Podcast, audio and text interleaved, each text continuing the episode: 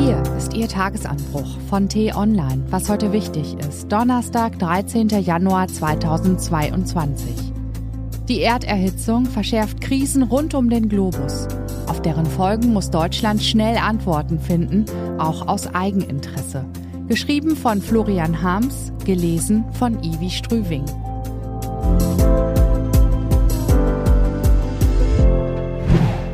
Wegsehen kann sich keiner mehr leisten. Sambia ist ein kleines Land. Trotzdem müsste es jeden Tag in den Schlagzeilen sein. Die Tagesschau und das Heute-Journal müssten Korrespondentenbeiträge senden. In dem afrikanischen Binnenstaat, manchen bekannt durch die Viktoria-Wasserfälle, leben 18 Millionen Menschen auf der doppelten Fläche Deutschlands. Doch bei vielen müsste man das Verb leben in diesem Satz durch Leiden ersetzen. In wenigen Ländern sind die Folgen der Klimakrise schon jetzt so heftig zu spüren wie in dem eigentlich gar nicht so armen Sambia. Monatelange Dürren wechseln sich mit sinnflutartigen Regenfällen ab, Heuschreckenschwärme fressen auf, was Hitze und Fluten übrig lassen. Eine Ernte nach der anderen wird so vernichtet. Allein im vergangenen Jahr litten mehr als 1,2 Millionen Menschen Hunger bei einer Bevölkerung, die zur Hälfte aus Kindern besteht. Die Not trifft Frauen und Mädchen besonders hart, weil sie traditionell auf den Feldern arbeiten. Es ist längst nicht mehr nur eine akute, sondern eine dauerhafte Notlage, der die Menschen in Sambia ausgesetzt sind. Trotzdem interessiert sich der Rest der Welt kaum für ihr Schicksal. Das haben wir jetzt schwarz auf weiß. Die Hilfsorganisation CARE hat ausgerechnet, über welche Krisenherde rund um den Globus internationale Medien im vergangenen Jahr am wenigsten berichtet haben.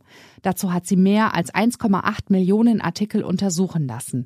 Das Ergebnis ist ernüchternd. In der traurigen Rangliste finden sich hinter Sambia weitere afrikanische sowie lateinamerikanische Staaten und auch ein europäisches Land. Und fast überall spielt die Klimakrise eine erhebliche Rolle.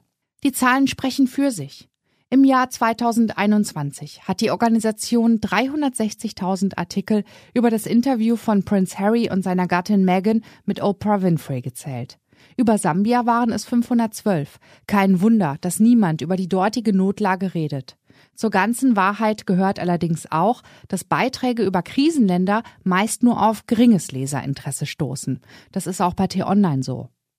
Auf den ersten Blick erscheint das nachvollziehbar. Länder wie Sambia, Nika oder Guatemala sind eben weit weg. Verständlich ist das Desinteresse, gestatten Sie mir bitte diese Bemerkung, trotzdem nicht. Es ist egoistisch und unvernünftig. Sicher, auch hierzulande haben wir manche Sorgen, im Übrigen möge jeder sein Leben genießen. Trotzdem mutet es seltsam an, dass wir uns in Deutschland jeden Tag wohlschmeckende Speisen, ein warmes Zuhause, ein schönes Auto und Zerstreuung gönnen, während Millionen Menschen andernorts im Dreck leben und jeden Morgen überlegen müssen, wie sie ihre Kinder satt bekommen. Die Ignoranz ist aber auch deshalb riskant, weil die heutigen Probleme Sambias durch die rasante Erderhitzung schon bald auch die Probleme Ägyptens, Algeriens, Marokkos, ja vielleicht auch Griechenlands, Siziliens, Albaniens sein können. Nur, dass deren Einwohner, anders als die Menschen in Sambia, eher Mittel und Wege haben, ihre Rettung in Mitteleuropa zu suchen. Wir können uns das Wegsehen nicht mehr leisten. Aus moralischen Gründen, aber auch aus Eigeninteresse.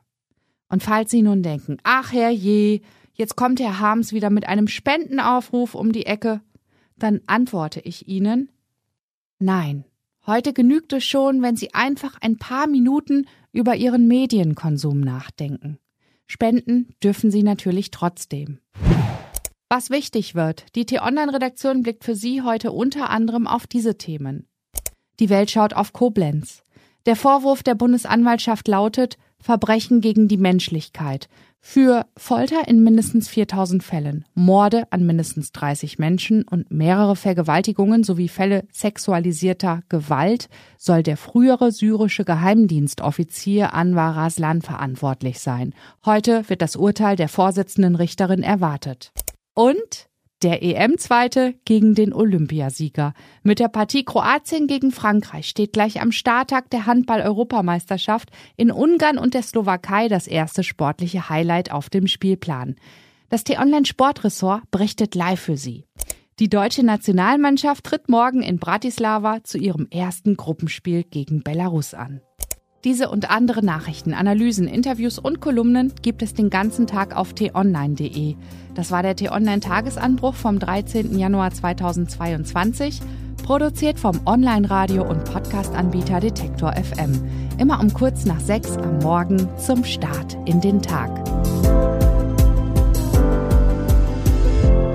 Ich wünsche Ihnen einen frohen Tag.